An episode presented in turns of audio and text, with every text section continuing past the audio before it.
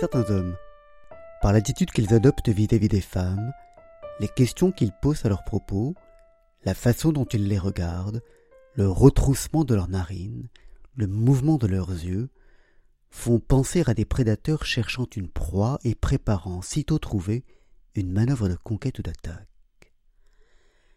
Rien de nécessairement déplacé ou grossier dans leurs gestes ou leurs paroles, seulement leur façon de considérer les femmes, de les chosifier, de les réduire à un objet. J'en ai croisé un, il y a quelques jours, en Espagne, qui m'interrogeait sur l'aimer. Il était assez remarquable dans son genre, et je l'ai immédiatement détesté. A posteriori, je m'en veux, car il n'était, en agissant ainsi, que mon semblable, mon frère, un autre moi-même. Je suis comme le Minotaure, moi aussi. Sur mon corps d'homme vient parfois se greffer une tête d'animal, et c'est cet animal qui alors me guide, me pousse à agir, oriente mes faits et gestes.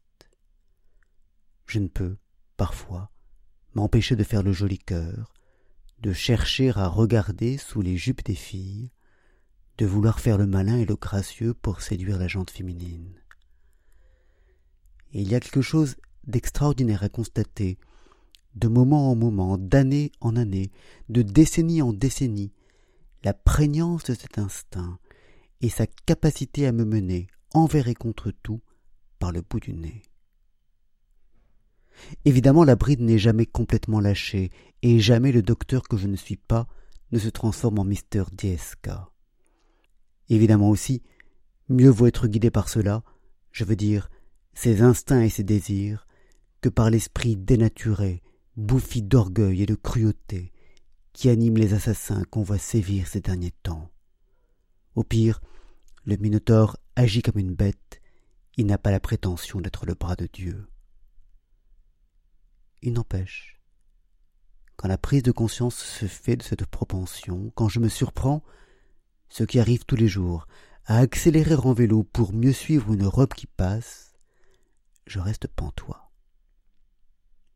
Pantois, surpris, amusé par la force de cette chose qui n'est pas même une émotion et qui, plus qu'une émotion, m'envahit.